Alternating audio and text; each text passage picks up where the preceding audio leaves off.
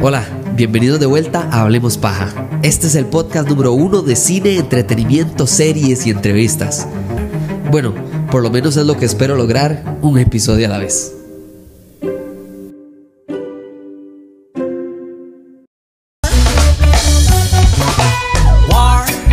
La medicina, el derecho, los negocios, la ingeniería son actividades nobles y necesarias para sustentar la vida.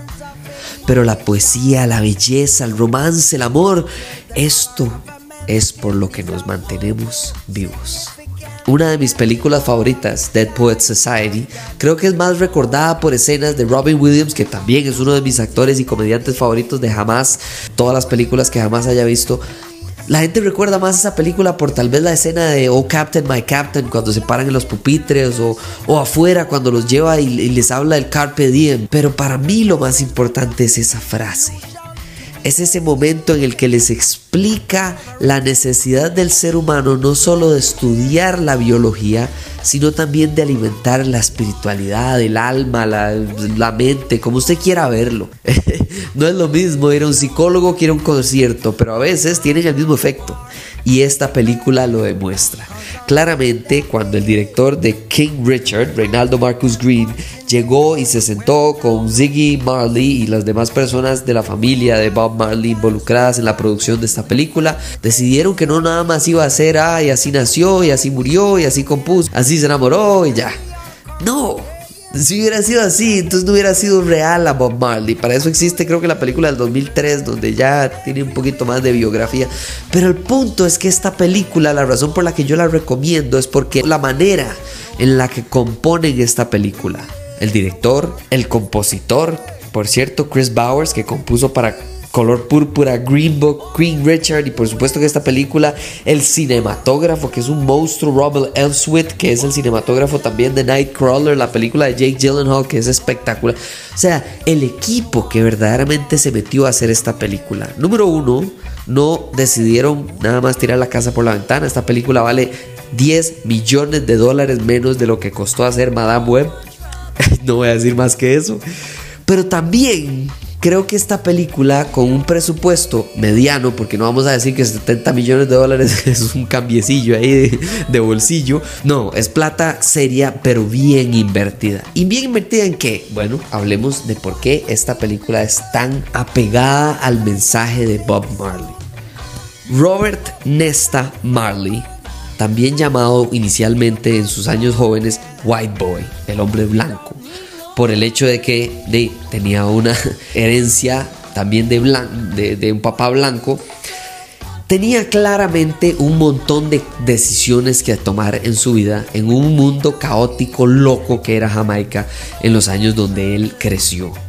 Y la película decide agarrar su grandeza y enorme momento para la historia de la humanidad, su inmortalidad y su mortalidad, y lo separa en tres partes agarra uno que es el pasado, que lo utiliza poco, pero lo utiliza efectivamente por parte de flashbacks que informan la situación actual. O sea, no es como que nos vamos para atrás como para y así creció. No, no, es que nos vamos para atrás para entender los temores de Bob Marley o nos vamos para atrás para entender la clase de amenaza que él tuvo hacia su carrera profesional porque claramente quería ser futbolista y no lo logró, quería ser cantante y después estuvo en una banda y después finalmente lo logró él solo, después estaba con los Whalers, o sea, y agarra del pasado solamente lo necesario. Porque se enfoca en la construcción de número uno, el álbum según Time Magazine más importante de todo el siglo XX que es Exodus y el impacto que eso generó no solo para la vida de él y la vida de su familia, de sus 11 hijos básicamente, de su eh, esposa, de toda la gente a su alrededor, pero eso lleva a lo tercero y que creo que es lo más importante de la película porque claramente que es la conclusión, que es su legado. El mensaje, la misión de Bob Marley cuando él se da cuenta de que él es mortal, no solo porque tuvo cáncer, sino por el hecho de que también se dio cuenta, gracias a las personas a su alrededor, y se ve en la película, que a veces lo material no envuelve, sino que enmudece. y la idea de una persona que toda su buena intención empieza con gran mensaje y música y inspiración y conciertos y todo, de repente se puede ver ensuciada por la avaricia, por el dinero, por la gente, las malas influencias y entonces esa, esa idea como mezcla me gustó muchísimo en esta película porque lo que hacen es agarrar la idea de Robert Nesta Marley, lo llevan hacia la imperfección, el caos del poder que da la música y, el estrellato mundial a una persona que viene de básicamente la pobreza absoluta del Caribe. Y entonces nos lo demuestra a través de la música y a través de la conclusión, es decir, el legado agarra la música y nos mete de una vez en, la primera parte de un solo golpe cuando atentan contra su vida. Porque Marley jamás, o sea, pensó que estaba seguro. ¿Seguro de qué? Bueno, estaba a salvo de los riesgos del materialismo, pero también de los riesgos de la política, manteniéndose en su casa, porque él pensaba, igual que probablemente muchos pensaríamos al principio, siendo de ignorantes de cómo funciona este mundo millonario, mi gente, mi país, las personas que más me han visto y amado y visto crecer, no me van a atacar. No son personas a las que yo debería tenerles miedo. Tal vez sí tenerles cuidado y estar en mi casita alejado de todo y no estar ahí, no sé, en clubs nocturnos pegándome la fiesta. Pero en mi casa voy a estar y empieza la película derrumbándole ese pilar de vida a Bob Marley de que en Jamaica, en mi hogar, estoy a salvo esa idea para introducir la película creo que es la gran manera en la que el círculo virtuoso de esta locura de película termina con el mensaje de el final de su vida, su legado, de esta escena maravillosa, hermosa e increíble de él volviendo a Jamaica, no porque va a dar un concierto, no porque va a unir a los políticos, no porque pase amor, no porque no sé qué. Sí, pero ¿cómo lo demuestra? No nos enseñan el gran concierto de la paz. Nos enseñan un par de escenas y cuando el maestro sube y demás. Y por cierto, la, probablemente la actuación, el lado actoral hacer los conciertos de Bob Marley, de verdad, Kingsley Ben Adir es un señor pedazo de actor. Porque sí, el lado vocal, él, en las entrevistas él ha dicho que él sí cantó en toda la grabación de la película, pero que claramente no iban a poner la voz de él, teniendo la voz de Bob Marley, para poder hacer esas escenas todavía más de atrayentes para el público y recordar toda la, la grandeza de Bob Marley. Pero el lado físico sí le toca 100% a él. Ahí no pueden transponer ahí el físico de Bob. No. Y Kingsley Benadir de verdad que lo hace. Y entonces, en estas pocas pero importantísimas escenas de los conciertos, nos damos cuenta de la riqueza de Bob Marley. Pero, volviendo a mi punto inicial, su idea, digamos, de, de volver a Jamaica no fue solo por legado, sino también para perder y cerrar este círculo y decir, no, no, sabe que sí, es cierto, fui muy ignorante en pensar que estaba totalmente a salvo, pero mi hogar es mi hogar y voy a volver a lo que me hizo quien yo soy y quien yo soy ahora, en el futuro, no al principio de la película, sino en la conclusión, que era? Era una fogata, una guitarra y sus hijos y su esposa. Y esa escena para mí es el lo mejor de esta película. Es el simbolismo perfecto de agarrar una escena históricamente importante, como el concierto de la paz de Bob Marley, y ponerla en segundo plano. ¿Segundo plano a qué? Al mensaje de él, a la composición de él, a la manera en la que trataba a las personas a su alrededor cuando deciden introducir a la banda a una persona nueva que no tiene que ver con reggae, pero que tiene, debes también tener alguna raíz de Jamaica, que es el guitarrista que incluyen y no sé qué. Y entonces todo este lado de riqueza cultural es lo que alimenta el concierto, no al revés. Por sus entrevistas, por sus conversaciones, por sus falencias, por los chismes, por la gente que hablaba de él, por la locura de él, del fútbol y de salir a correr y entrevistas y irse a vivir a Londres mientras que todos estaban sufriendo en Jamaica y criticarlo porque no estaba ayudando más y Todo ese lado gris al final era parte del crecimiento de un personaje que estaba en su casa tratando de convertir a las personas a su alrededor a una ideología, que es la Rastafari. Y en la película lo demuestran perfectamente. No se trata solo sobre la religión de él, no se trata solo sobre el mae yendo a hablar con un pastor y la guianza del pastor. No, era un amigo. era su esposa.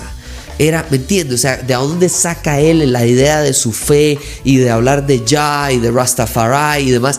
Eso no viene solo de Jamaica, eso viene de Bob Marley.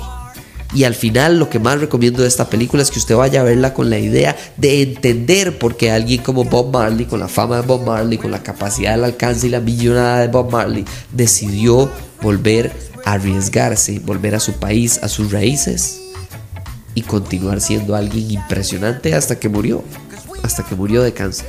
Creo que para mí la película es impresionante. Tiene sus falencias, totalmente. Y entiendo a la gente que dice, no sé, que puede sentirse un poco lenta, que alguna gente dijo que el dialecto, ¿verdad? Por el acento de las personas y, y el uso de jamaiquino. A mí más bien me parece más increíble la actuación de Kingsley Benadir y de Lashana Lynch, que habían escenas que yo tampoco entendía todo lo que estaban diciendo y aún así me sentía emocionalmente invertido en la escena. ¿Qué más le puedo pedir a un actor o una actriz? De verdad que esta película a mí me gustó, pero no solo un poco, me gustó demasiado. Porque la manera de comunicar un mensaje no es nada más pegárselo a la gente en la frente con la música que ya de por sí conocemos de él y que podemos escucharlo todos los días. Es el lado que no hemos visto de esa música. Es el lado de las peleas, los momentos de inspiración, el fútbol, eh, toda la pasión que lo envolvía a él de ser una persona buena, pero no perfecta. De ser una persona con excelentes intenciones, pero con igualmente enormes errores. Y también no se salva de esto las personas a su alrededor. Vemos cómo cambian sus amigos, vemos cómo pelea con su esposa. o sea, de verdad, hay un montón de momentos que me encanta que informen a un personaje que no es perfecto. Bob Marley no fue un ángel caído del cielo. Y esta película nos recuerda que nosotros nos parecemos a él todos los días. Muchísimas gracias por escuchar este episodio. Qué buena película de Bob Marley. Me avisan si la vieron. Y es más, tenía para hoy el episodio del director que sigue y lo pasé. lo pasé para hoy en dos días porque de verdad que esta película me atrapó y quería sacar el episodio lo antes posible. Muchísimas gracias por escucharlo, por compartirlo, por ponerle cinco estrellas en todo lado, por seguirme en redes arroba hablemos paja CR. Se viene, por cierto, una entrevista que ahora sí ya tengo fecha, tengo lugar y vamos a ir a hablar con alguien muy, muy especial, especialmente para eh, estas fechas que se vienen de, de esta primera mitad del año. Entonces, espero que estén atentos a esa entrevista que se viene próximamente. Muchísimas gracias por escuchar este episodio y nos hablamos la próxima. Chao.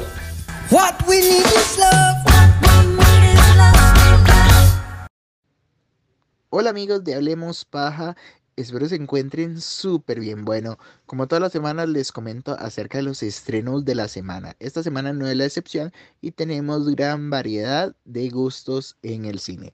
Iniciamos con la película Madame Web, esta película que cuenta la historia de origen de uno de los personajes del universo de Spider-Man. Así como lo escuchan, entonces para que la vayan a disfrutar, ya nosotros la disfrutamos, ya escucharon en el podcast de David esta reseña o comentario acerca de la película. En fin, ustedes son los que deciden qué les parece una peli. Entonces vayan al cine, la disfrutan y disfrutan de la actuación de Sidney Sweeney y de Dakota Johnson. Otra de las películas que hay en el cine, que es una película que cuenta parte de la historia de Bob Marley. Así es, Bob Marley, la leyenda, ya llega a los cines. Una película que transmite ese mensaje que Bob quiso darnos a todos con su música. Y para finalizar, esta zona de interés.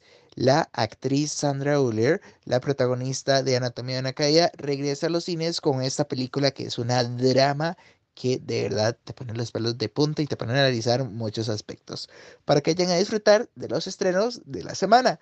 Nos escuchamos la próxima semana con más estrenos en el cine.